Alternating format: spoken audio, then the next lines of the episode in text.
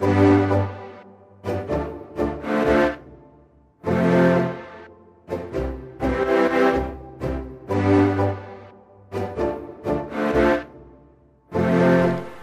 damit ein herzliches Hallo zu einer neuen Folge Frontispitz äh, mit Alex Hallo. Röske und mir, Philipp Stöfer. Heute leider ohne unseren Max, äh, der sich äh, krankheitsbedingt immer noch entschuldigen lässt.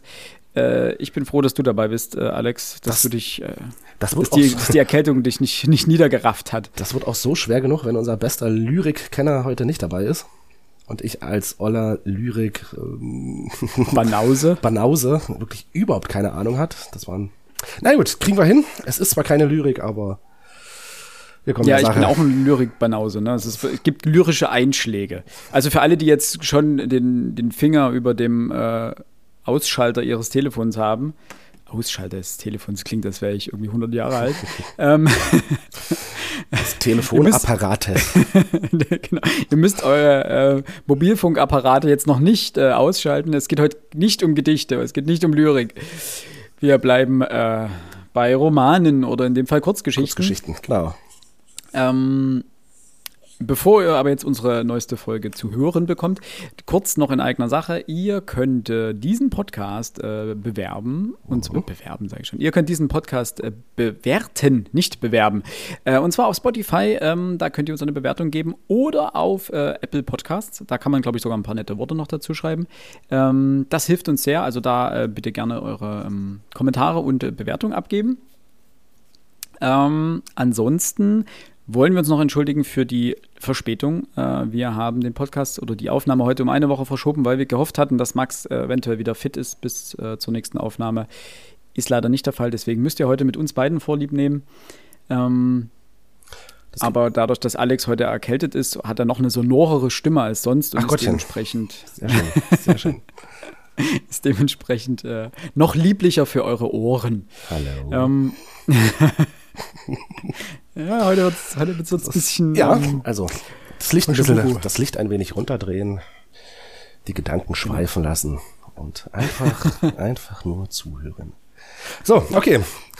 Genug damit, genug schön. damit. Wir, wir- am Ende wir werden es wir werden es heute ein bisschen anders machen. Alex liest euch einfach mit seiner wunderschönen Einschlafstimme ähm, dieses Buch vor. Und ihr Das- könnt diesen Podcast äh, zum Einschlafen hören. und das ist wunderbar. Das Schöne bringt ist, uns Klicks und Ich brauche wahrscheinlich gar nicht erst in die zweite Geschichte hinein. Äh, die Leute werden wahrscheinlich schon in der ersten einschlafen. Vermutlich. Vermutlich. Vermutlich. Naja, Ja, das liegt mehr an deiner Stimme als an der Geschichte natürlich. das stimmt. Des Rätsels Lösung, um welche Geschichte es heute gehen wird, beziehungsweise Geschichten. Äh, wir haben ein Band, ein Kurzgeschichtenband gelesen von Ingeborg Bachmann und dieser Kurzgeschichtenband heißt Das 30. Jahr. Mhm. Ähm, Und wer uns regelmäßig folgt, der hat diesen Titel vor einiger Zeit bereits gehört. genau, als wir nämlich. Bitte? Ja, hilf mir nochmal, ähm, als wir über die 100 Bücher, die man im Leben gelesen haben soll, fabuliert haben. Kann das sein? Richtig, da gab es eine Liste. Ich bin, bilde mir ein, bei, Zei- bei der Süddeutschen, glaube ich, ähm, gab es eine Liste im Magazin. Ähm, die Folge ist am 14. Juli bei uns erschienen. 100 Bücher für 100 Jahre hieß die. Und dort stand auf Platz Nummer 30, äh, naheliegend, das 30. Jahr, äh, mit dem Text dazu, man müsste Menschen verpflichten, es dem Erzähler gleich zu tun und mit 29 zu einer Reise aufzubrechen, in der Hoffnung, dass sie mit 30 zurückkämen und wüssten, wer sie sind. Ähm, das ist jetzt relativ nichtssagend erstmal als Beschreibung für dieses Buch. Äh, ich denke, hier in dem Fall geht es eher um die Kurzgeschichte als um diesen ganzen Band. Mhm. Ähm, denn das beschreibt doch nur diese eine Kurzgeschichte. Und ob das wirklich so ist, das werden wir heute äh, versuchen, ein wenig zu ergründen. Ähm, bevor wir uns aber mit dem Inhalt des Buches beschäftigen und was uns daran vielleicht stört, was wir toll finden, beziehungsweise was uns überhaupt aufgefallen ist, ähm, werden wir erstmal ein paar grobe Eckpunkte zur Autorin umreißen. Mhm.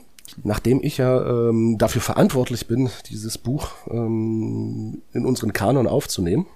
Ich weiß gar nicht, ob ich mich dafür entschuldigen soll. Äh, ihr habt es ja nun auch beide gelesen. Ich weiß aus vertraulichen Gesprächen, dass ihr euch sehr gefreut habt, äh, dieses Buch lesen zu dürfen.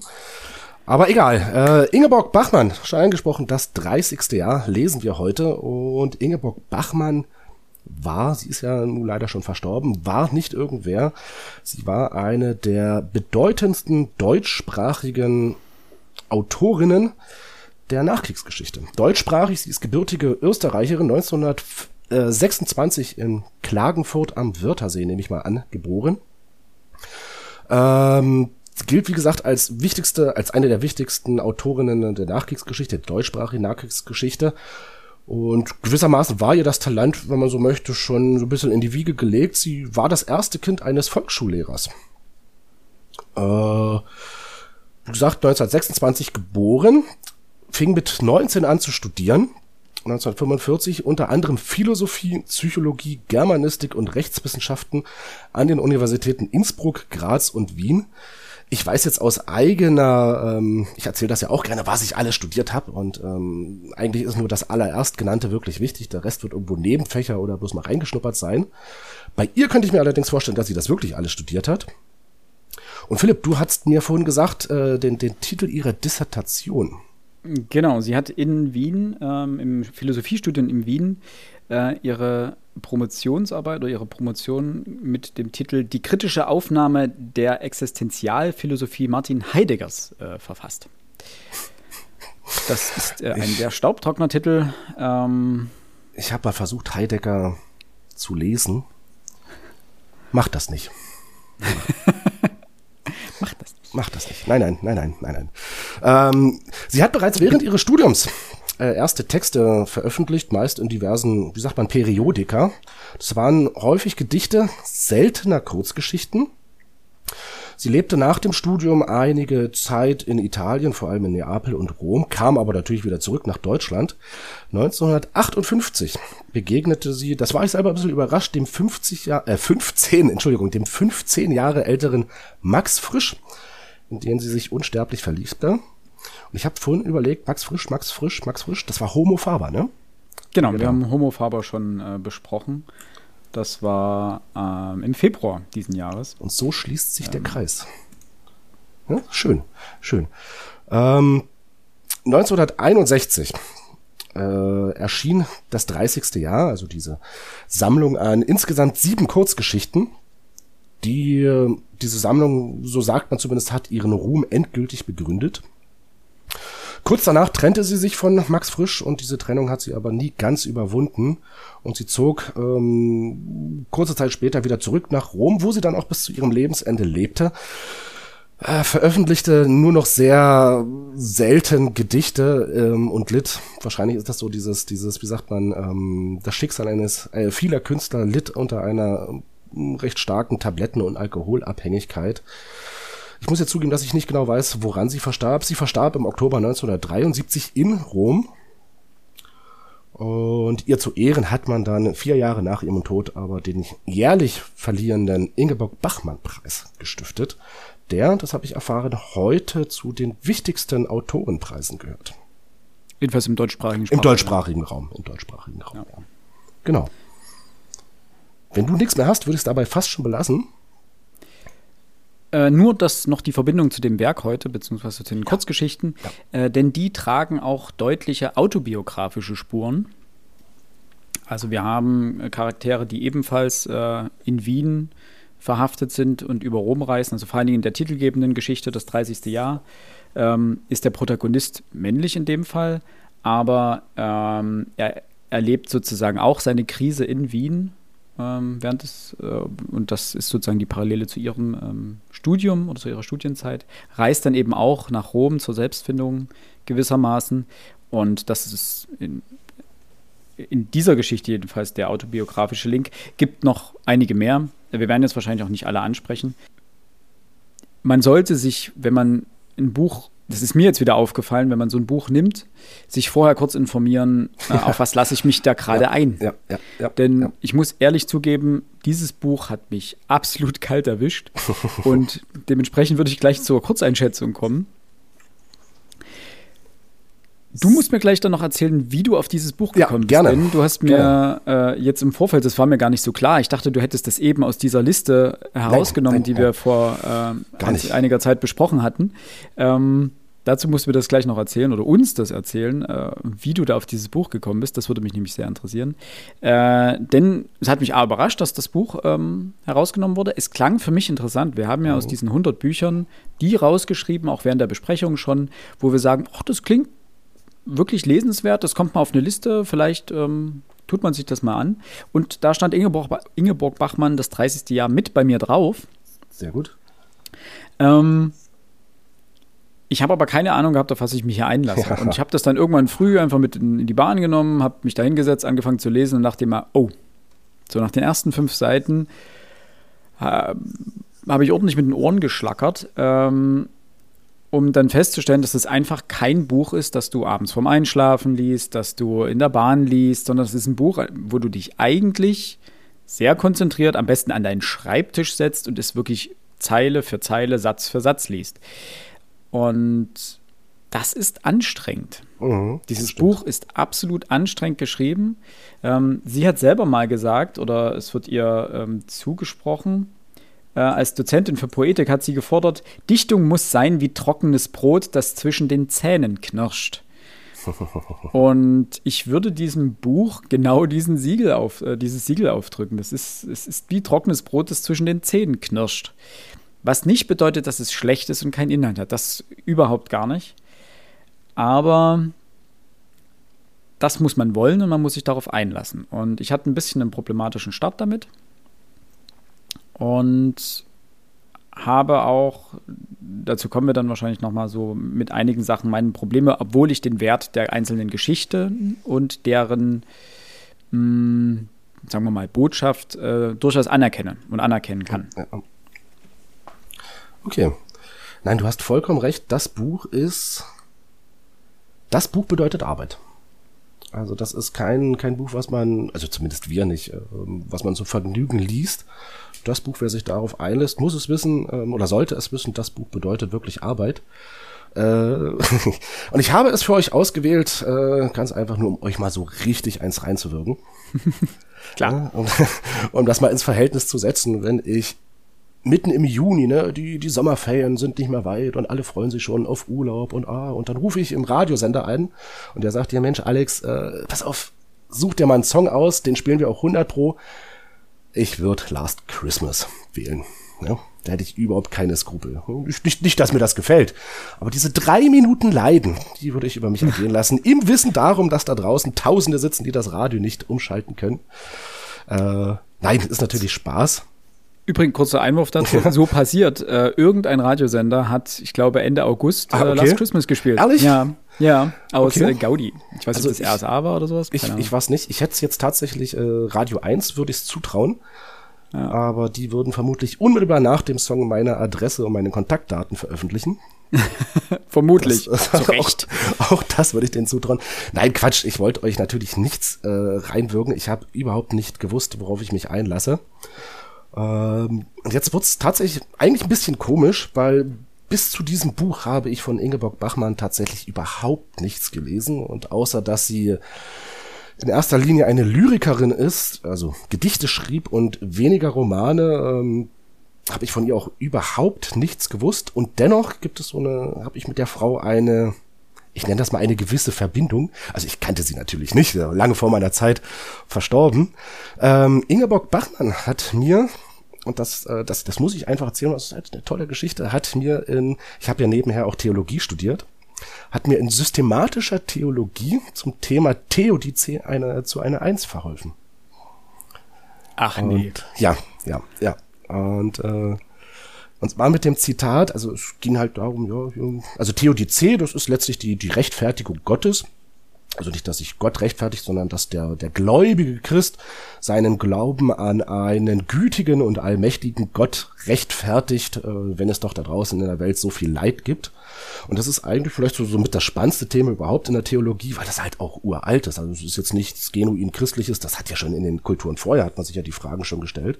Man hat bis heute noch keine Antwort drauf gefunden, aber das ist so ein, Theodizee ist halt immer so ein schöner Abriss über die größten Denker der, der, der letzten 2000 Jahre. Deswegen saß ich dort mit drinnen beim Herrn Professor Rußdorfer. Hm. Und ähm, da musste ich dann ähm, statt einer Klausur musste ich äh, am Ende eine mündliche Prüfung ablegen. Und wir kamen darauf zu sprechen und er war so ein Riesenverfechter, das nennt sich die, die Free Will Defense League. Ähm, das heißt, die, Theologen behaupten, der Mensch hat einen freien Willen und kann deswegen äh, handeln, wie er will und deswegen kann es eben auch zu, zu Leid und, und, und Gewalt und Tod kommen, ne? ohne dass das im Widerspruch dazu steht, dass Gott ähm, irgendwie jetzt nicht, nicht allmächtig wäre. Ne? Der ganze Quatsch muss man jetzt nicht gefallen und irgendwie kam er dann drauf zu sprechen und ähm, meinte dann bloß zu mir, na, ja, bla bla bla, ähm, wenn wir uns mal die Geschichte anschauen, ähm, bei all dem Leid, also der Mensch, hm, das ist jetzt nicht so toll, ne, was sich Gott dabei gedacht hat. Und da fiel mir da ein Zitat von Ingeborg Bachmann ein, was ich jetzt auch schon wahrscheinlich ein oder das eine oder andere Mal gebracht habe, nämlich, die Geschichte lehrt dauernd, nur findet sie keine Schüler. Und das fand der Rußdorfer, warum auch immer, fand er das toll. Äh, er sagte zumindest, er kannte dieses Zitat noch gar nicht und dann haben wir uns mhm. eben über dieses Zitat äh, weiterhin unterhalten und also, sie macht noch Geschichte, was machen sie da im Mittelalter? Oh, wie hat man das denn damals da gesehen? Die hatten ja mit dem freien Willen überhaupt nichts groß am Hut, ne? Aber ja. so kamen wir halt ins Gespräch und so, so konnte ich ein bisschen, bisschen flexen mit meinem Mittelalter, mit meinem Mittelalterwissen und habe gesagt, okay, Herr, äh, ich gebe Ihnen eine Eins. Und da habe ich mich mega gefreut. Und das wirklich Lustige an der Geschichte ist eigentlich, woher ich dieses Zitat habe. Und du kennst doch noch diese Unikalender die man irgendwie Ja, ich würde gerade sagen, du hast doch nicht einen Abreißkalender ja, oder so. Nein, ja, das, das waren diese, diese, diese Semesterkalender, diese am Anfang ja. des, äh, des Sommersemesters, glaube Nee, des Wintersemesters haben sie es immer ausgeteilt. Und man muss da wissen, das war eine Woche bestand immer, ich glaube, aus sechs Seiten. Ja, also Samstag und Sonntag waren dann halt auf einer Seite. Und ich glaube, an jeder Woche bilde ich mir ein, war einmal stand halt irgendein Zitat unten drunter. Und waren an sich ganz, ganz coole Kalender, äh, war ein bisschen wenig Sudoku drin.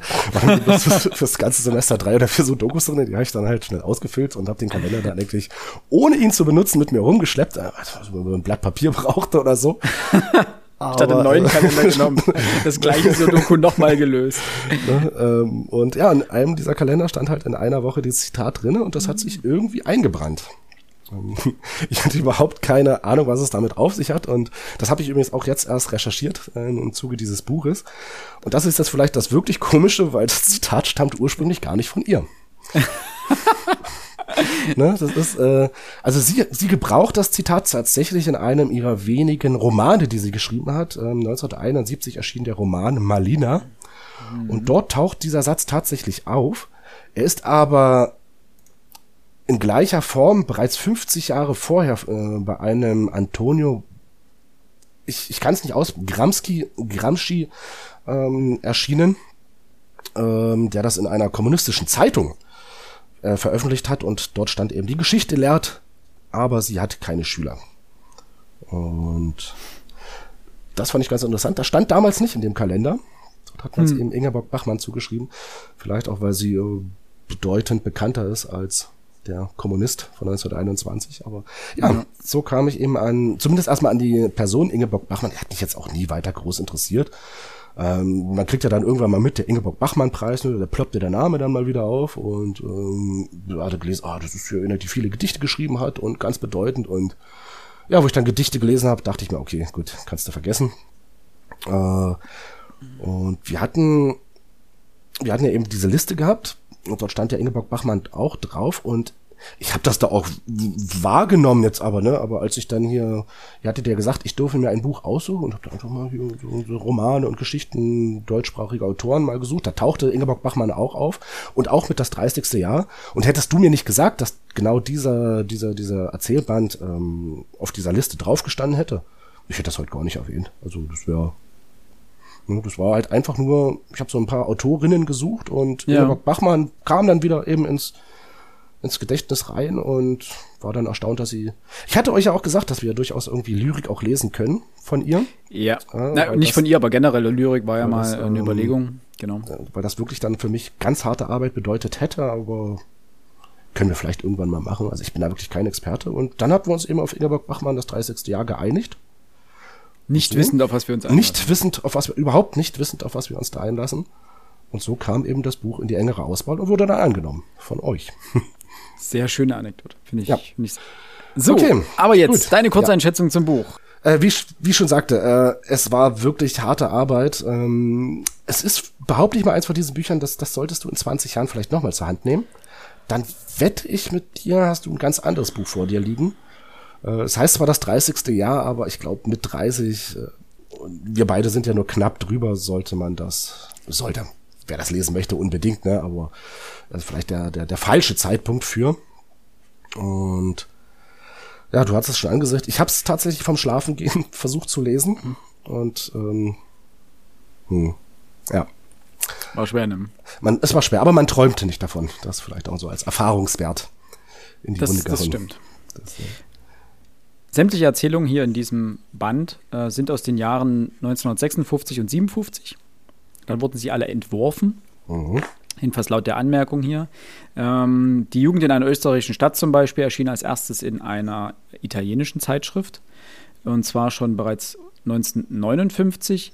Der erste Band, der erste Sammelband dieser Kurzgeschichten erschien 1961 und 62. Dort wurden alle diese Kurzgeschichten das erste Mal abgedruckt und der uns vorliegende Band erschien dann 1978 bei Piper.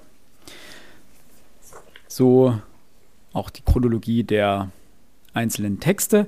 Ähm, das, die findet ihr auch dann in dem Buch, in den Anmerkungen nochmal genau, wann welche Texte wo erschienen sind. Das finde ich ganz interessant, da die ja scheinbar wirklich querfeldein mhm. veröffentlicht wurden.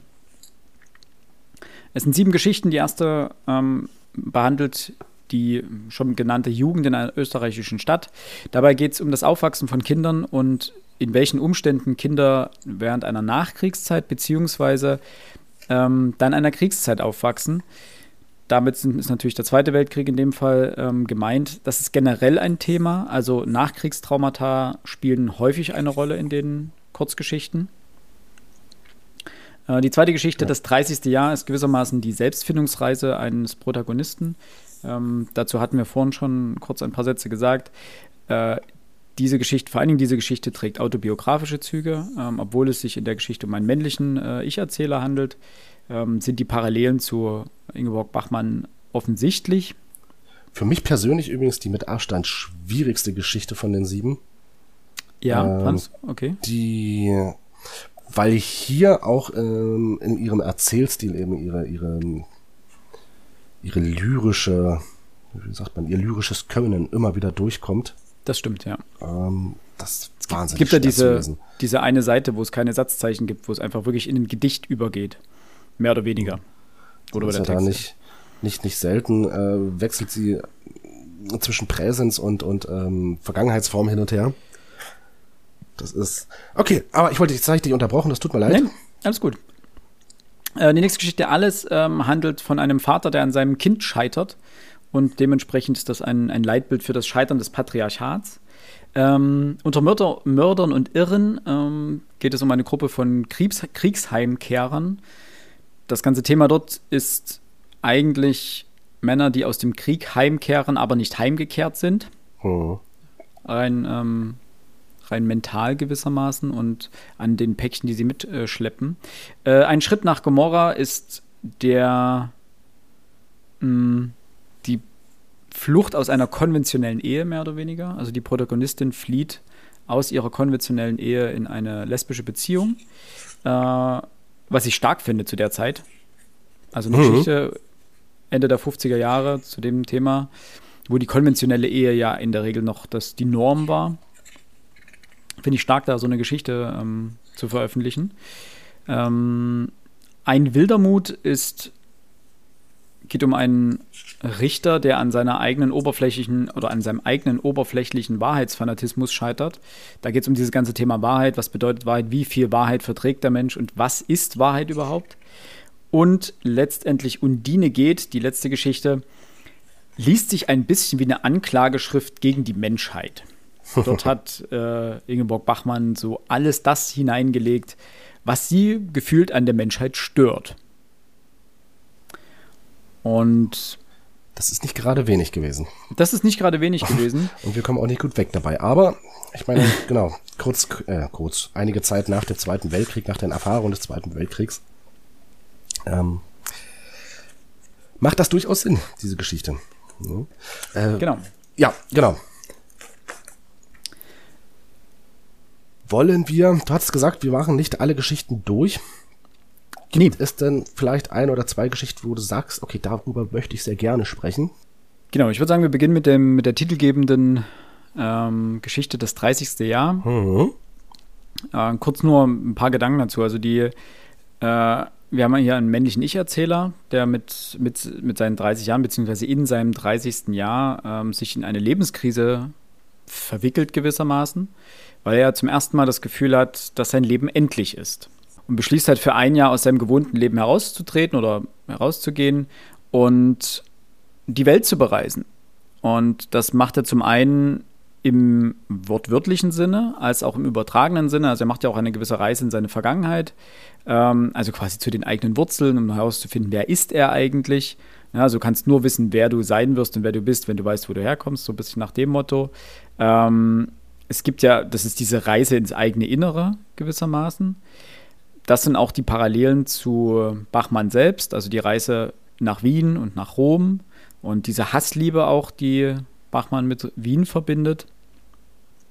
Ähm, dann gibt es halt so eine Kontroverse zwischen dem, was äh, der Protagonist erinnert und was andere Personen über ihn erzählen.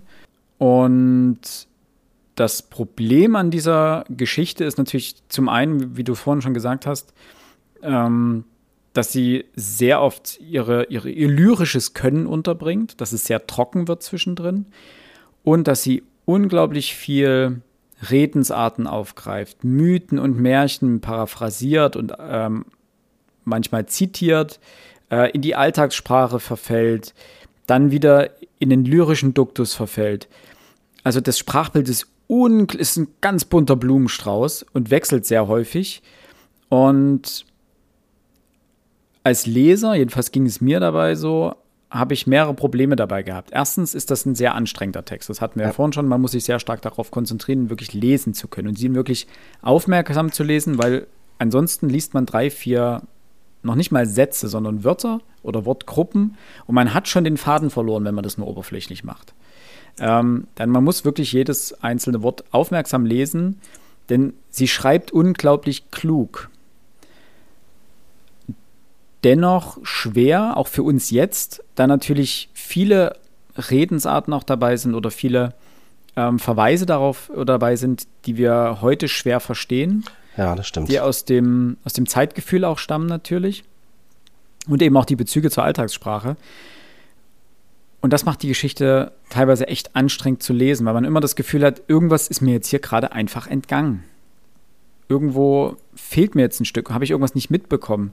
Ähm, das ist aber auch häufiger in ihren Geschichten so, dass die Geschichten sehr stark starten, dann eine Weile lang vor sich hin wabern, bei denen man mhm. und man solch, so diese Momente hat, dass man komplett verloren ist in diesem Text gerade, weil man nicht weiß, wo man sich selber verorten soll und auch die Geschichte nicht weiß, wo man sie verorten kann, weil sie unglaublich weit ausgreift und irgendwelche Dinge anspricht, die, die erstmal oberflächlich gesehen keinen Bezug zu haben scheinen. Und erst gegen Ende zieht sie das wieder zusammen und bringt das teilweise sehr prägnant auf den Punkt. Ich, ich würde mal kurz. Ja, Entschuldigung. Mh, du nur ein Satz noch dazu. Ja, ein Satz ja. noch dazu. Ähm, ich, hab, ich konnte mich nicht gegen diesen Gedanken trotzdem wehren, dass wenn ich die Geschichten zu Ende gelesen habe, dass ich teilweise das Gefühl hatte, hätte es diesen Mittelteil gebraucht. Mhm. Das ist mir bestimmt besonders bei der äh, Unter Mördern und Irren Geschichte aufgefallen, aber dazu kommen wir gleich. Erstmal du bitte. Ähm, das 30. Jahr, die Kurzgeschichte. Wenn du dazu mal eine, Kurzeinschätzung machen müsstest, äh, einfach mal so, so mit ein, zwei Sätzen, so kritisch beleuchtet, auch im, im Kontext der anderen Geschichten vielleicht. Eine gute Geschichte, also wie auch immer man jetzt gut definiert.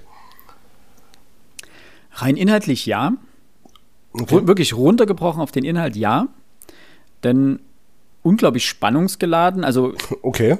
Also nicht, ja. es, ist, es liest sich überhaupt nicht spannend, ganz und gar nicht. Aber die mhm. Idee dahinter, diese, ähm, ist sehr spannend. Also wie der Erzähler sozusagen auf seine eigene, auf sein eigenes Ich auf die Suche nach seinem eigenen Ich geht, ähm, seine Vergangenheit erkundet und sozusagen an sich und an allem drumherum zweifelt und quasi das überprüft. Ähm, das ist ein spannendes Thema. Ähm, die ganzen Bezüge, Weltkriegsbezüge sind schwierig, Also schwierig zu lesen einfach. Ähm, es geht natürlich auch um Gewalterfahrungen und Traumata, also das, äh, wie das Ich dem ausgeliefert ist. Ähm, Im Vergleich zu den anderen Geschichten, es war nicht meine Lieblingsgeschichte, sofern mhm. man jetzt hier in dem Buch ich davon sprechen kann, dass ich hier eine Lieblingsgeschichte habe. Es war nicht die stärkste Geschichte, fand ich. Äh, aber rein inhaltlich eine der stärkeren, ja. Okay. Ähm, ich habe jetzt wirklich ein bisschen suchen müssen. Äh, Gott sei Dank aber nochmal gefunden. Und zwar äh, 2011 hat eine Frau Simone Rebecca Sammer eine Dissertation über das 30. Jahr geschrieben. Mhm. Äh, übrigens äh, von der Seitenzahl bedeutend länger als das Buch selbst. Aber das ist auch gar nicht weiter schlimm. Ähm, und dort hatte ich mal kurz reingeguckt in der Gesamtschau des Buches und da würde ich ganz äh, kurz aus dieser Dissertation, achso, wir, wir zitieren die mal richtig. Also, die Dame heißt, wie gesagt, äh, Simone Rebecca Sammer und die Dissertation heißt Interpretationen zu Ingeborg Bachmanns Das 30. Jahr. Eben 2011 abgegeben. und Fach? dort schreibt. Bitte? Germanistik, Germanistik oder? Ähm, kleinen Moment. Ah, der Philosophischen Fakultät der Universität Passau. Ja, wie gesagt, ich würde gerne einen, und den haue ich jetzt raus, ohne irgendwas groß dazu sagen zu wollen, wenngleich der Band, also alle sieben Geschichten, als Gesamtheit betrachtet vorwiegend negativ bewertet wird, verhält es sich bei den sieben Stücken der Sammlung nicht zwangsläufig genauso.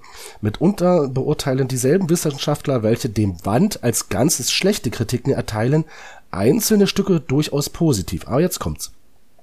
Während Jugend in einer österreichischen Stadt (das 30. Jahr) unter Mördern und Irren, Ein Schritt nach Gomorrha, ein wilder Mut allerdings beinahe nur schlechte Kritiken erfahren, etc. etc. etc.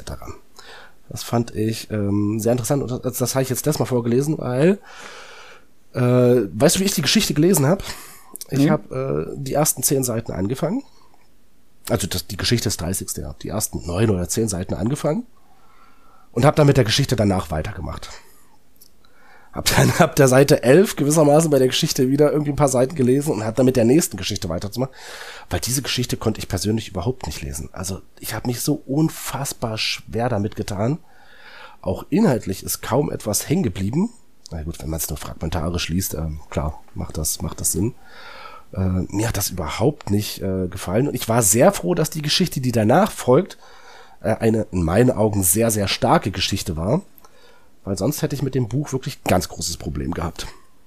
Hm, kann ich ähm, nachvollziehen, ja. Deswegen, ähm, gut, wenn, wenn du damit einigermaßen klargekommen bist, muss ich wirklich sagen, Chapeau. Also, ich weiß nicht, wann ich mich das letzte Mal so mit einer Geschichte, ich das so kämpfen musste, wie eben mit das 30. Jahr.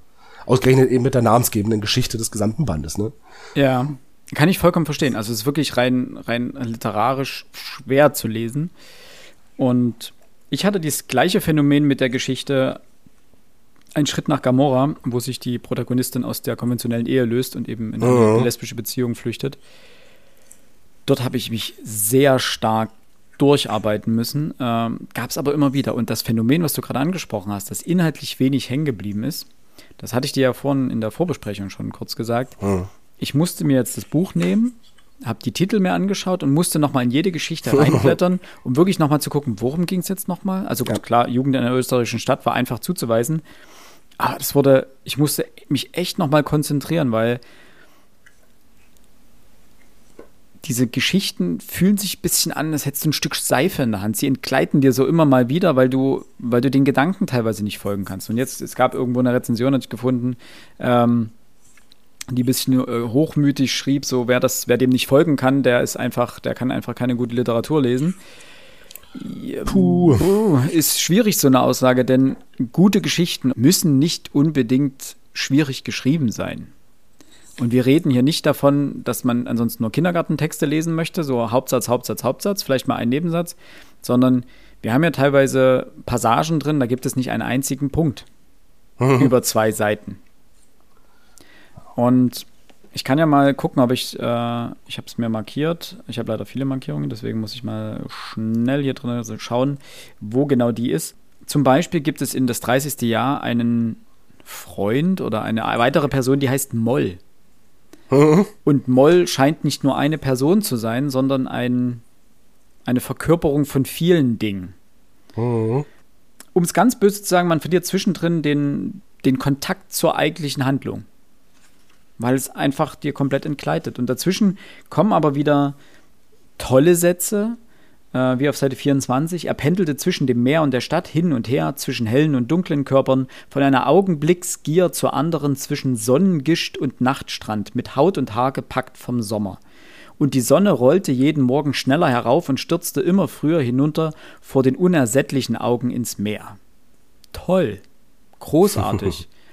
und deswegen gebe ich dir vollkommen recht. Ähm, und die andere Stelle, die ich meinte, es ist auch gleich, ob man links oder rechts durch den Raum fliegt, da alles schon fliegt, die Erde etwa, und wenn noch Flug im Flug ist, umso besser, dass es fliegt und sich dreht, damit man weiß, wie sehr es sich dreht und dass nirgends ein Halt ist, nicht im gestirnten Himmel über dir aber in dir drinnen, wo du kaum aufkommst und nicht sehr mitfliegst, wo zwar auch kein Halt ist, aber ein gestockter, zäher Brei von alten Fragen, die nichts mit Fliegen zu tun haben und Abschussbasen, wo du das Steuer nur ruckweise und kaum spürbar drehen kannst, wo die Moral von der ganzen Geschichte gemacht wird, weil in ihr selbst keine ist, wo du die Moral von der Moral suchst und die Rechnung nicht aufgeht, wo einer eine Grube gräbt und se selbst hineinfällt, wo du klebst und dich windest und noch immer oh. klebst und nicht weiter kannst, und so geht das noch anderthalb Seiten weiter. Da war kein Punkt dazwischen und es geht auch noch mhm. anderthalb Seiten weiter ohne Punkt.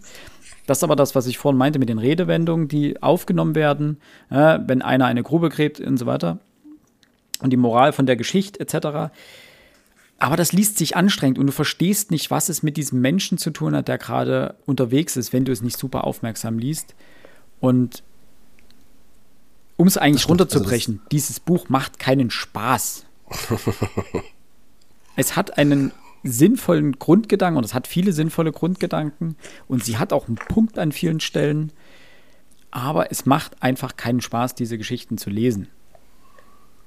Also mir jedenfalls nicht. Interessanterweise, alle Geschichten haben einen anderen Grund, warum es keinen Spaß macht, sie zu lesen. Ja. Du meintest, äh, das 30. Jahr hast du abgebrochen, beziehungsweise hast immer stückweise gelesen. Ja, ja, ja. Ähm, und warst froh, dass die folgende Geschichte so gut war. Ähm, die Geschichte heißt Alles und es geht mhm. ja letztendlich um das Scheitern eines Vaters an seinem Kind.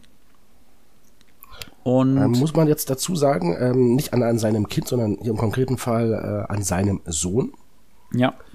Und äh, ich selber bin ja jetzt vor noch nicht allzu langer Zeit Vater geworden und die Geschichte hatte es ganz schön in sich. Ja. Also sie ist, ich, ich fand sie brutal stark geschrieben. Äh, magst du was zum Inhalt sagen oder soll ich mal ganz kurz? Ähm, Gerne, fass bitte zusammen. Also, wie gesagt, es geht um einen namenlosen Vater. Also, wird, wird, weder er noch die Frau werden beim Namen genannt, ähm, die etwa mit 30 Jahren äh, einen Sohn bekommen haben. Äh, Fips heißt der Knups. Und der Vater schafft es, ich würde fast sagen, er schafft es nicht, eine Beziehung zu diesem Kind aufzubauen, weil er viel zu große Erwartungen in das Kind setzt. Er wird zwangsläufig von diesem Kind enttäuscht, äh, von dem er eigentlich hoffte, dass dieses Kind einen besseren Menschen, einen neuen Menschentypus darstellt am Ende, was dieser Kleine natürlich überhaupt nicht leisten kann. Und entfremdet sich sowohl von der Frau, die er übrigens, so kommt es später raus, nur geheiratet hat, weil sie schwanger ist, und auch von seinem Sohn und behandelt den Sohn mit einer Kälte, und deswegen sagte ich das eben, ähm, ich selber bin ja, wie gesagt, vor äh, nicht allzu langer Zeit Vater geworden äh, von einem Sohn und es tat so unfassbar weh, diese Geschichte zu lesen. Ähm, zu lesen, welche Gleichgültigkeit der Vater letztlich dem, dem Kind gegenüber über, über, übersetzt, wie egal ihm dieses Kind am Ende ist. Äh, ich ich, ich nehme es einfach mal vorweg, der, der Junge stirbt bei einem Klassenausflug. Er stürzt, ähm, schlägt sich den Kopf auf und es ist dem Vater einfach egal. Ja, jein. Erst ja. als der Sohn stirbt, ist er ja bereit und kann plötzlich über sich, über seinen Schatten springen gewissermaßen und ihm alles geben.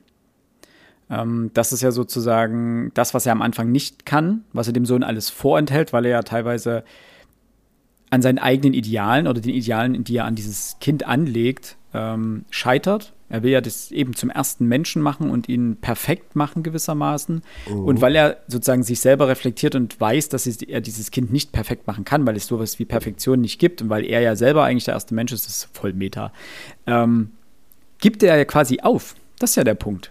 Er erkennt, dass seine Ideale zu hoch sind und anstatt sie in irgendeiner Form herunterzuschrauben, gibt er auf und gibt dieses Kind auf. Und erst als das Kind stirbt, als es ihm weggenommen wird, erst dann ist er bereit, ihm alles das zu geben, was er ihm geben könnte, auch wenn es nicht seinen Idealen entspricht. Mhm, und ja. ähm, aber ich fand die erste die Reaktion auch sehr darauf. Ja, die erste Reaktion war absolut nüchtern. Das war ja, das ähm, auch so ein bisschen. Das ging ihm ein bisschen, halt. genau. Das, ähm, das, das, tat weh. Also die Geschichte, die hat deswegen keinen Spaß gemacht. Äh, weil ich fast schon, mich jetzt fast schon direkt betroffen hat. Ja. Und ähm, ich, ich weiß nicht, ob es Menschen da draußen gibt, die vielleicht nicht unbedingt so handeln wie der Vater, aber die ähnliche Gedanken haben, die. Aber es gibt definitiv Menschen da draußen, die ihr Kind so behandeln, wie es der Vater tut. Ja. Und oh, tut mir leid, das, das, nee, das war überhaupt nicht schön. Ähm. Zwei Sachen dazu. Deswegen, deswegen ja. hat diese Geschichte keinen Spaß gemacht zu lesen, ja, obwohl gut. sie unfassbar gut ist. Ja. Das ist richtig. Sie ist wirklich gut geschrieben. Und sie macht auch, äh, und das ist eine der Geschichten, die sehr stringent erzählt ist und in der mhm, man ja. permanent auch am Inhalt bleiben kann. Ähm, nur kurz noch dazu, ihr, der Name der Frau wird genannt, die heißt Hannah. Ja. Ah, ja, stimmt. Und das ist der erste äh, Punkt. Ähm, nicht so wichtig, aber das zweite, äh, kleiner lustiger Side-Fact. Ich wurde früher auch Fips genannt, als ich klein war. War mein Spitzname. Fips? Ja, von, mein, von, meinem Vater. Fips. Genau, daher kommt's. Ähm, es ist aber nicht so geblieben, höre ich heraus. ist nicht so geblieben. Na, ist seltenst nochmal. Nee, eigentlich, nee, in den letzten Jahren eigentlich nicht mehr. Nee. Ähm, musste ich nur kurz schmunzeln, als dieser Name kam. Ich habe ihn noch nie in einem anderen Kontext. Äh, doch, warte mal. Es gab noch irgendein Kinderbuch, Fips, Fips, irgendwas. Also mal abgesehen von Fips Asmussen. Ähm, aber sonst kaum in einem anderen Kontext äh, in irgendeiner Form gehört. Ja. Ist ja niedlich. Ja. Fips. Fips. Hätte ich gleich mal einspeichern im Handy. Also, das ist definitiv eine Geschichte. Ich würde hm. schon mal einen kleinen Vorgriff machen. Ähm, das ganze Buch empfehlen, hm, fragwürdig. Das ist aber eine Geschichte, die würde ich durchaus empfehlen zu lesen. Weil sie, ja, ja. A, sie nicht lang, das sind 20 Seiten. Das liest man auch. Sie ist nicht so, ich will nicht sagen wirr, ist falsch, aber sie ist nicht so fasrig geschrieben wie die erste Geschichte ähm, und die zweite. Ähm, weil auch bei der ersten Geschichte, Jugend in einer österreichischen Stadt, fragt man sich bis kurz vorm Ende, was, was ist der Punkt, wo, wo wollen wir überhaupt hier hin? Und erst die letzte, der letzte Absatz oder die letzten zwei Absätze sagen dir, ah, that's the point. Ah, gut, danke, hättest du mich auch vorher schon mal darauf hinweisen können. Hätte ich das vielleicht anders gelesen. Mhm. Ähm, ich habe ein Problem mit Geschichten, die am Ende an den Punkt kommen, wo du sagst, ach so, na jetzt müsste ich noch mal alles lesen, damit ich es mit den Augen lesen kann. Ähm, also die dich so lange im Unklaren lassen, wo du überhaupt nicht, wo du überhaupt keine, keinen Halt hast, ähm, dass du erst am Ende kapierst, auf was du hättest achten sollen, es aber nicht getan hast. So, ein bisschen ähm, ausgedrückt. Ähm, ähnlich gut, aber weniger auch schön zu lesen ähm, aus Grund der äh, Weltkriegsthematik war Unter Mördern und Irren. Oha. Ähm, mhm. Die Geschichte der, sagen wir, wie gesagt, Kriegsheimkehrer, also es ist eine Männer, eine Stammtischrunde. Ähm, alles Männer, die entweder im Krieg waren oder deutlich vom Krieg betroffen waren in irgendeiner Form. Und die sich jetzt zum Stammtisch treffen in einem Lokal und im Nebenraum findet scheinbar gerade eine Veteranenfeier statt von ähm, alten Wehrmachtoffizieren scheinbar und scheinbar auch einem, eines hochrangigen Offiziers, der äh, mit dort ist. Ähm, und es gibt ein bisschen diesen Kontrast zwischen diesen Männern, die wirklich vom Krieg versehrt sind, wenn nicht körperlich, dann wenigstens geistig, und die nicht wirklich heimgekehrt sind. Also zwar in ihrer physischen Form heimgekehrt sind, weil sie es überlebt haben, aber deren ähm, Seelen auch durchaus schwere Schäden davon getragen haben. Die Geschichte, sie, das war wieder eine Geschichte, die fand ich nicht leicht zu lesen, habe ich mir auch extrem durchgekämpft. Deswegen ist die, auch diese Geschichte ist wieder nicht gut, weil sie weil ich sie so gut geschrieben finde und weil ich so viel Spaß daran hatte, sie zu lesen, sondern weil ich diesen Grundpunkt sehr interessant finde. Diesen, diesen Punkt der Menschen, also wie verändern Kriege, wir haben es ja gerade aktuell äh, leider Gottes wieder, ähm, ist es Thema, äh, ist es so brisant Thema. Kriege sind immer ein Thema weltweit. Ne? Wir müssen jetzt nicht so tun, als wäre das der einzige Krieg, der irgendwie stattgefunden hat in den letzten Jahren. Ähm, was macht das mit Menschen, wenn sie das überleben? Also wenn sie so ein Grauen überleben, wie leben sie danach? Was, was macht das aus ihnen? Was macht das, macht das, wie, wie verändert sie das? Das ist nichts, was man jemandem wünscht und was man irgendwie haben möchte. Und das fand ich sehr gut aufgegriffen und sehr gut beschrieben hier. Nichtsdestotrotz liest es sich schwer und zwischendrin hat man wirklich das Gefühl, was will sie jetzt von mir? Sie entfernt sich ja. weit von diesem eigentlichen Punkt, weil es plötzlich nur noch um die einzelnen Personen geht und was sie gerade tun und wie und verliert sich darin auch in Redundanz ein bisschen. Das ist gut, dass du das ansprichst, weil die Figurenzeichnung, nein, nicht die Figurenzeichnung, das ist falsch. Die Art und Weise, wie in die Figuren eingeführt wird, ähm, für mich etwas ungewohnt ähm, zu lesen war. Mhm. Du hast es ja schon gesagt, genau, die sitzen in dieser Kneipe, unterhalten sich ähm, und dann kommt ein, ein, ein, kann man ihn einen Maler nennen? Einen Porträtisten? Ja, ja der, der anfängt gewissermaßen die, die einzelnen Personen zu zeichnen. Mhm. Und Ingeborg Bachmann beschreibt uns eben einerseits, wie diese Figuren äh, gezeichnet werden und erzählt uns dann erst nä äh, Näheres zu den einzelnen Personen, zu ihren Vorgeschichten. Und das war doch eine Personenheranführung, wenn ich mal so ausdrücken darf. Ich fand das sehr ungewöhnlich. Also das war ja weil es auch nichts zur Geschichte an sich beigetragen hat. Nee. Ne? Ob, ob da jetzt jemand mit einem feisten Gesicht oder einem großen Gesicht oder einer großen Nase gezeichnet wurde, das war so, puh. Fand ich, also ich fand diese Herangehensweise sehr kreativ. Eben, weil sie so ungefähr, ich habe sowas in der, in der Art, so habe ich das noch nicht gelesen, sowohl mhm. positiv als auch negativ gesehen. Ähm, sie macht mir zu wenig daraus, weil sie sich verliert darin. Also mhm. diese Art, wie sie gezeichnet werden, hat ja auch was mit der, man zeichnet ja einen Charakter, nicht nur wortwörtlich, sondern auch im übertragenen Sinne. Das macht sie ja dann, also was der Zeichner wortwörtlich macht, nämlich sie malen, macht sie ja dann mit Worten für, ihr, für deren Charaktere, äh, für deren Charakter. Ähm, fand ich eine schöne, grundlegende schöne Idee. Sie verliert sich in den Charakteren ein bisschen und verliert vor allen Dingen den Leser, die Leserin, also in dem Fall kann ich nur sagen, den Leser, also mich, ähm, einfach in diesen endlosen Weiten der mhm. Worte.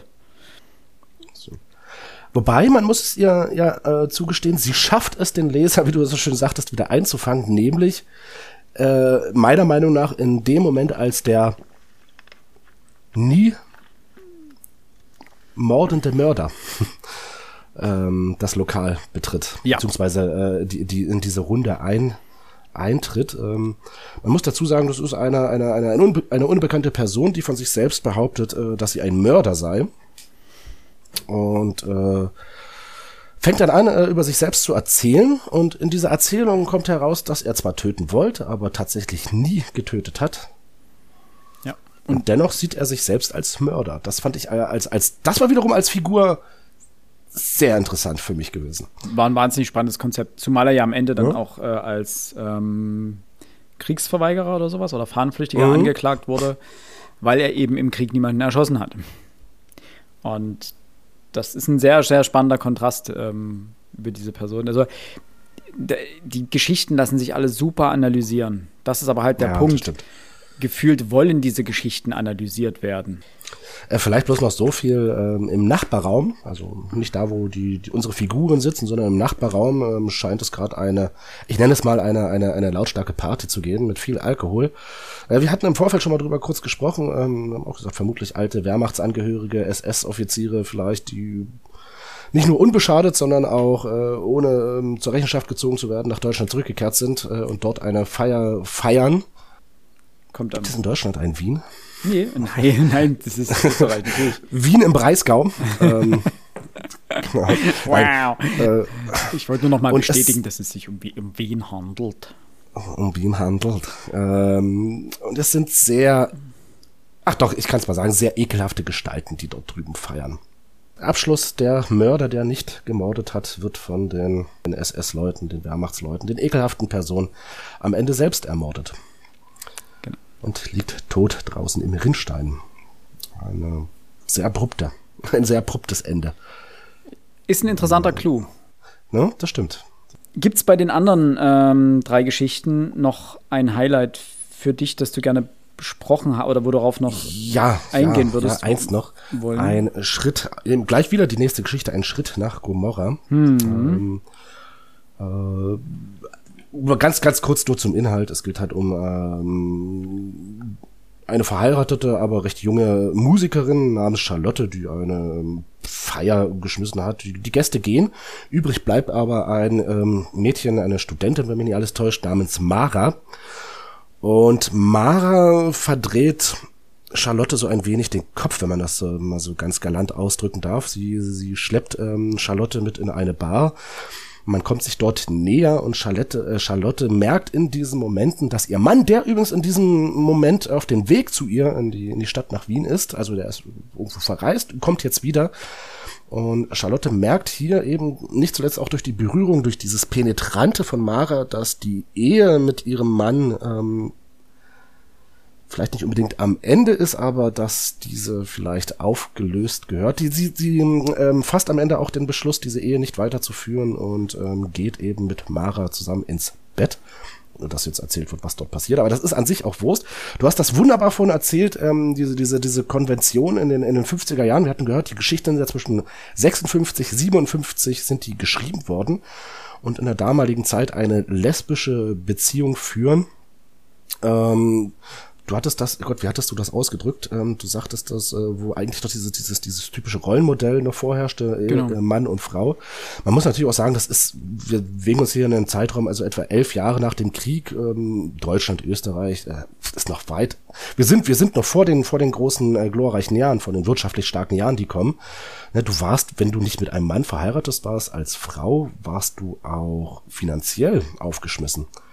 Also es ist nicht nur einfach nur, dass man mit irgendwelchen Konventionen bricht, sondern diese Frau bricht gewissermaßen auch mit den ökonomischen Realitäten, wenn man so möchte. Ja. Ähm, und diese Geschichte wollte ich eigentlich bloß deswegen ansprechen, weil auch während dieses Lesens kam mir so der Gedanke, Mara und Charlotte sind ein und dieselbe Person. Und das erzähle ich jetzt eigentlich nur deswegen, ähm, weil ich glaube, ich habe mich noch nie so in einer Geschichte geirrt. Ich habe dieses, dieses Konzept Mara und Charlotte ein und dieselbe. In keiner einzigen Kritik, die ich zu dieser Geschichte gelesen habe, kommt es vor, dass auch nur irgendeiner andeutet, dass Ja. es ein und dieselbe Person sind, dass es irgendwo ein, ein zweites, eine, eine, eine, eine, ein zweites Ich von Charlotte ist. Habe ich auch nicht so gelesen, ne? Also entweder habe ich keine Ahnung, wie man Texte analysiert. kann sein, kann sein. Ne? Oder ich deute hier was rein, oder und ich deute hier was rein, was da überhaupt nicht reingehört. Das ist aber Ähm. bei ihren Texten, du kannst an vielen Stellen sehr gut deuten. Also beziehungsweise sehr weitläufig deuten. Mhm. Ähm, finde ich, einen interessanten Punkt. Jetzt komme ich in, diese, in diesen Widerspruch. Eigentlich müsste ich die Geschichte jetzt nochmal unter diesem Aspekt lesen. Ich weiß nicht, ob ich das kann. Ich hatte ja schon beim, hatte ja vorhin schon gesagt, ich hatte beim ersten Mal schon an dieser Geschichte wirklich Ja. echt gehadert. Ähm, aber das ist natürlich ein, ein spannender Punkt generell. Ähm, was mir gerade noch so aufgefallen ist, die Ehe an sich ähm, spielt relativ häufig bei ihr eine Rolle. In über, also in mehreren Geschichten. Ähm, Wir haben sie bei den Stimmt. Kriegsheimkehrern, sie sprechen von der Ehe. Wir haben sie bei dem gescheiterten Vater, bei dem ähm, wird von der Ehe gesprochen. Wir haben sie jetzt hier in der Geschichte, hier wird auch von der Ehe ähm, oder über die Probleme in der Ehe, beziehungsweise ist generell über diese Institution Ehe gesprochen. Und wir haben Weil die an sich eigentlich gar nicht schlecht dargestellt wird. Ne? Also das ist Ähm. jetzt keine, ich würde das jetzt nicht als die Kritik an der Institution Ehe verstehen, dieses Buch. nee, Trotz dieser Geschichte. Nee, nicht generell, aber an den Konventionen der Ehe in diesen Zeiten oder in dieser Zeit. Ähm, und an dem Rollenbild, das, was natürlich dahinter steht und was Rolle der Frau, Stand der Frau und so weiter. Ähm, das natürlich, und bei Ein Wildermut spricht auch der Ober, was war das, Oberlandesgerichtsrat Anton Wildermuth auch über seine Ehe. Ähm, Stimmt. Mhm. Dementsprechend ist das schon ein relatives Leitthema, was sich durch mehrere Geschichten durchzieht. Was aber halt, das ist der Punkt, es ist immer schwer zu finden, weil es in dem ganzen anderen Wust so untergeht. Abschließend. Außer du hast jetzt noch einen wichtigen. Nein, nein, nein, nein, nein. Ähm, wie man vielleicht jetzt gemerkt hat, wenn man so, so stückweise sich mit diesen Geschichten auseinandersetzt, kann, verliert man sich sehr schnell in äh, einzelnen Buchbesprechungen und Analysen und Deutungen der Geschichten. Ähm, dafür ist einfach leider nicht der Raum und dementsprechend äh, sollte es so stichprobenhaft bleiben. Äh, wir haben jetzt auch. Man muss natürlich sagen, der, der, der Max, der hätte hier sicherlich noch.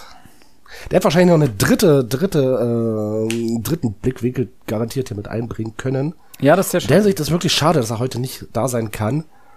Ähm, Vollkommen richtig, ja. Also, ich weiß auch von ihm, dass das Buch äh, ihn etwas gefordert hat. Und das hat mich wirklich wahnsinnig. Müssen wir, müssen wir noch eine Folge machen mit Max. Das ist alles nichts. Ja, wir fragen ihn einfach beim nächsten Mal ganz kurz zu seiner Meinung zu dem Buch. Also ja, einfach kurz sein, sein Plädoyer dazu abliefern. Und dann reichen wir euch das sozusagen nach. Ansonsten kommen jetzt erstmal unsere Abschlusskritiken äh, zu diesem Buch. Ähm, magst du anfangen? Und da würde, ich würde dich gerne bitten, ah, Fips. Natürlich. Aber weil du so schön gesagt hast. Das erste und das einzige Mal. Versprochen. Ich sage es jetzt das erste und das allerletzte Mal. Allerletzte Mal, genau. Gut, Ingeborg Bachmann, das 30. Jahr. Ähm, wie eingangs erwähnt, hat mich dieses Buch komplett kalt erwischt. Ich habe nicht damit gerechnet, dass mich das Buch so fordern wird. Ähm, auch wenn ich gespannt war, etwas von einer Lyrikerin zu lesen, ähm, die dann Prosa schreibt.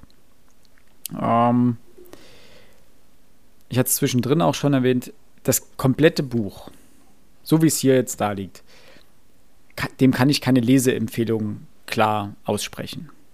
Dafür ist es einfach zu speziell, zu wenig zugänglich und kann, ich weiß nicht, ob man sagen kann, zu intellektuell. Ähm, das nicht mal als, in dem Fall ausnahmsweise als abwertenden Begriff ge, ähm, gewählt. Ähm, weil man, man kennt das vielleicht von Texten der eigenen Professoren, wenn man merkt, es geht nicht mehr um den Inhalt, sondern geht einfach nur noch darum, möglichst viele Fremdworte, Schachtelsätze und Wortkonstruktionen in einen Text zu packen, damit es so intellektuell klingt wie möglich und dabei geht der Inhalt komplett flöten. Und manchmal hatte ich zwischendrin das Gefühl, dass es einfach zwei, drei, vier Sätze weniger gebraucht hätte, um den gleichen Inhalt zu vermitteln und vielleicht den Inhalt zugänglicher zu vermitteln. Das mag jetzt an meiner äh, Kunstbanausität liegen, dass ich dazu vielleicht auch einfach keinen Zugang finde und dass es vielleicht so ist, wie du es vorhin gesagt hast, dass ich in zehn Jahren sage, boah, jetzt nochmal das 30. Jahr lesen und ich lese es komplett anders. Ähm, nichtsdestotrotz soll Literatur ja auch Spaß machen und deswegen machen wir auch diesen Podcast, um für Literatur ein bisschen zu begeistern und das ist einfach kein Buch, was jetzt wirklich als ihr habt Bock zu lesen, lest das Buch Empfehlung rausgehen kann. Ähm, denn es ist Arbeit, wie wir es immer wieder erwähnt haben, es ist wirklich Arbeit, sich durch diese Geschichten zu lesen, bis auf eben ein, zwei Ausnahmen. Also wie gesagt, die Geschichte, alles äh, kann man durchaus sehr gut äh, lesen. Und auch die Geschichte Undine geht, über die haben wir jetzt nicht genauer gesprochen. Das war ja quasi diese Anklagerede gegen die Menschheit. Die liest sich jetzt aus anderen Gründen nicht schön, weil die Menschheit halt nicht gut wegkommt, aber sie lässt sich gut lesen an sich. Und Dementsprechend gibt es Empfehlungen für einzelne Geschichten. Das ganze Buch schwer. Echt schwer. Ähm, denn für viele der hier beschriebenen Problematiken äh, gibt es einfach auch bessere Texte, die das Ganze ähnlich in irgendeiner Form ähm, beschreiben. Ne? Also wir hatten Max Frisch vorhin schon erwähnt. Ganz modernen Selbstfindungstrips, gut geschrieben, Benedict Wells äh, zum Beispiel. Da ne? gibt es ja auch um diese Selbstfindungsphasen, äh, Becks ja. letzter Sommer, wir hatten das letztens schon angesprochen, ist im Endeffekt auch was, ist viel besser zugänglich. Es ist ein anderes Grundproblem, was beschrieben wird. Äh, also es ist ein anderes Problem, was beschrieben wird im Speziellen, ja, aber das Grundproblem so rum äh, ist genau das gleiche. Lange Rede, kurzer Sinn, ich kann diesem Buch einfach nur. Ah, ich tue mich schwer. Fünf Punkte ist Durchschnitt. Das ist für mich nicht Durchschnitt. Das ist für mich mhm. sind das drei Punkte, dieses Buch. Okay. Krass. Also du bist mit deiner Kritik jetzt weiß Gott nicht allein. Ich hatte ja vorhin schon mal das Zitat vorgelesen, dass es einige Kritiker gegeben hat. Ähm, zu denen unter anderem auch Marcel Reich äh, Ranitzky, Ranitzky ähm, der da ebenfalls äh, äh, wie, wie hat das geschrieben? als typischen Erstling äh, abqualifiziert, der überraschend stilistische Entgleisungen aufweist. okay, das, das, ist ein äh, kompletter das, Roast. Das, das ja. äh, wollte ich jetzt noch am Ende anbringen. Ähm, ja, ich würde fast alles, was du geschrieben hast, würde ich so unterschreiben. Dieses Buch hat nicht Spaß im klassischem Sinne gemacht. Aber ich muss zugeben, es war für mich persönlich doch recht interessant zu lesen. Ähm, vielleicht auch deswegen, weil es doch viel Arbeit war. Gott sei Dank in meinen Augen eben ist aber auch diese Kurzgeschichte alles mit drinne gewesen. Und da muss ich sagen, diese Geschichte, das war die Geschichte mit dem Vater und dem Sohn und ähm, die steht für mich dann doch über allem. Ähm, es hat wirklich, wirklich wehgetan, diese Geschichte zu lesen und ähm, das, das passiert nicht häufig, dass das mhm. Bücher oder Geschichten schaffen, ähm, die mir so, so unangenehm dann an die Nieren gehen. Also dieses, oh, diese, diese, diese Person, dieser Vater, dieses, diese, also ich habe da vollkommenes Unverständnis für, für diesen, diesen, diesen, diesen Menschen da. Das ist, ne, aber in der Summe, diese eine Geschichte ist wirklich grandios geschrieben, auch wenn sie überhaupt keinen Spaß gemacht hat. Ähm, es, es bleibt dabei, auch da hast du vollkommen recht, der, der Schreibstil von ihr. Äh, ist unfassbar schwierig, äh, dem nicht nur zu folgen, sondern dem auch, so ging es mir zumindest, das auch zu verstehen. Aber ähm, auch lesen, lernen ist ja ein Prozess. Und je mehr wir lesen, ähm, bei William Faulkner gibt's immer noch Absalom, Absalom, an dem bin ich schon zweimal gescheitert. Äh, vielleicht hat mich dieses Buch ein bisschen näher rangebracht und in 20 Jahren kann ich vielleicht Ingeborg Bachmann noch einmal lesen und habe es dort mit einem schönen, flüssigen, interessanten, tollen Text vor mir zu tun. Und irgendwann fällt dann auch Faulkner. Äh,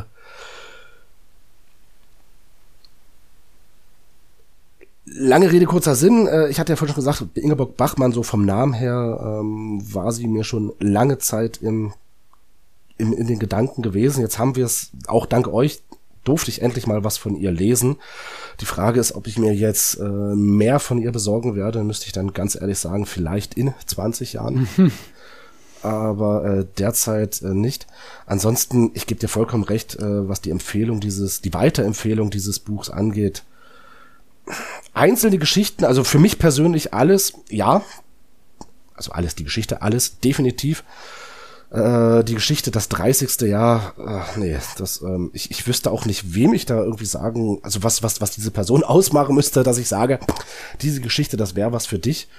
Ähm, da hatte ich wirklich überhaupt keinen Zugang gefunden. Bleib meine Bewertung, du hattest ähm, drei Punkte gegeben. Ja ich, ich muss es, ja, das habe ich gesagt, alles ist halt eine grandiose Geschichte, aber ähm, ich sag mal, wegen alles gibt es tatsächlich auch von mir nur wohlgemeinte vier Punkte. Mhm. Die restlichen Geschichten, die reißen es nicht ganz raus. Wer weiß, was in 20 Jahren ist, ähm, sagen wir mal vier, vier Punkte plus. vier Punkte plus. ja. War auf jeden Fall eine Erfahrung, dieses Buch zu lesen. Mhm. Und es bringt einen im Textverständnis wieder weiter in irgendeiner Form. Es schadet sicherlich nicht, nee, sich das Buch mal zur Hand zu nehmen. Ne? Keine Frage. Ist, ähm, aber wer hat, es ist jetzt auch nicht unbedingt ver, ver, ver, vergeudete Zeit, aber ähm, das ist halt immer die Frage. Es gibt zu, zu ja, viele ja, Bücher für zu wenig Zeit. Also es ist ja. gibt zu wenig Lesezeit für schlechte Bücher, sagen wir ja gerne mal. Ähm, das stimmt. Und äh, ja, das ist dann halt, muss, dann, muss man dann sehr stark entscheiden, ob man dieses Buch zu Ende lesen will oder ob man sagt, einzelne Geschichten, ja, aber ansonsten ist es wirklich einfach. Also es einfach nur zu lesen, um mal eine Herausforderung zu haben, ist halt Quatsch. Man braucht einen, man braucht einen Anlass, für das stimmt. Buch braucht man einen Anlass, das ist nichts, was man sich einfach mal zur Hand nimmt. Von daher. Aber vielleicht ist dieses Buch ähm, wie, wie, wie vor 20 Jahren äh, bestimmte CDs. Ähm, du kaufst dir dieses Buch wegen einer Geschichte. Hm. Ne, so wie du eine CD wegen, ein Album wegen ein oder zwei Songs gekauft hast, ja. ähm, weil es ausgerechnet die halt nicht auf Maxi gegeben hat. Ne? Das Album kacke, aber die Songs da Nummer drei und äh, sieben sind ganz cool. Ja. Okay, das fair. Gut. Vielen Dank, lieber Alex, äh, für das schöne Gespräch. Ich habe zu danken. Äh, über Ingeborg Bachmann, das 30. Jahr. Vielen Dank, liebe Hörerinnen und Hörer, dass ihr bis hierhin dran geblieben seid. Wir hoffen, dass es euch trotz der Abwesenheit unseres äh, dritten im Bunde ähm, gefallen hat. Lasst uns doch bitte euer Feedback da, ähm, gerne via Instagram. Ähm, ob ihr dieses Buch vielleicht schon mal gelesen habt, eventuell. Ich wollte mal nachschauen, das habe ich jetzt äh, im Vorfeld gar nicht getan, ob das in irgendeiner Form irgendwo Kanon ist, ob das im äh, Studium irgendwo gelesen werden muss oder äh, in der Schule oh. gar. Äh, Schul Schulliteratur glaube ich fast nicht, dafür ist es, glaube ich, zu hoch. Too much. Hm. Aber es kann natürlich sein, dass es irgendwo im Literaturstudium ähm, vorkommt an irgendwelchen Unis. Deswegen, falls ihr euch das da irgendwo über den Weg gelaufen sein sollte, könnt ihr bitte gerne eure Meinung zu diesem Buch ähm, mit uns teilen. Würde uns sehr interessieren. Vielleicht habt ihr das ja anders gelesen. Vielleicht haben wir irgendwas übersehen. Vielleicht sind wir ignorant oder können einfach keine guten Bücher lesen. Ähm, ansonsten, vielen lieben Dank fürs Zuhören. Äh, bleibt bitte gesund. Wir hören uns äh, nächsten Monat wieder im Oktober demzufolge. Ähm, wieder mit einer kurzen Zwischenfolge und dann auch Ende Oktober mit einer weiteren Buchbesprechung. In diesem Sinne, auch ich danke dir, lieber Philipp, auch ich danke unseren Hörerinnen und Hörern. Und weil heute, äh, ich, es hat heute ganz viel Spaß gemacht. Philipp, bitte ich dich noch um eins. Ja. Nachdem ich mit meinem Satz geendet habe, Mach doch bitte zum Ausklang Last Christmas. Niemals. Und, so und, ich sage allen anderen, meine, wie hast du gesagt, meine sonore Stimme noch einmal äh, gute Nacht und bis zum nächsten Mal. Tschüss.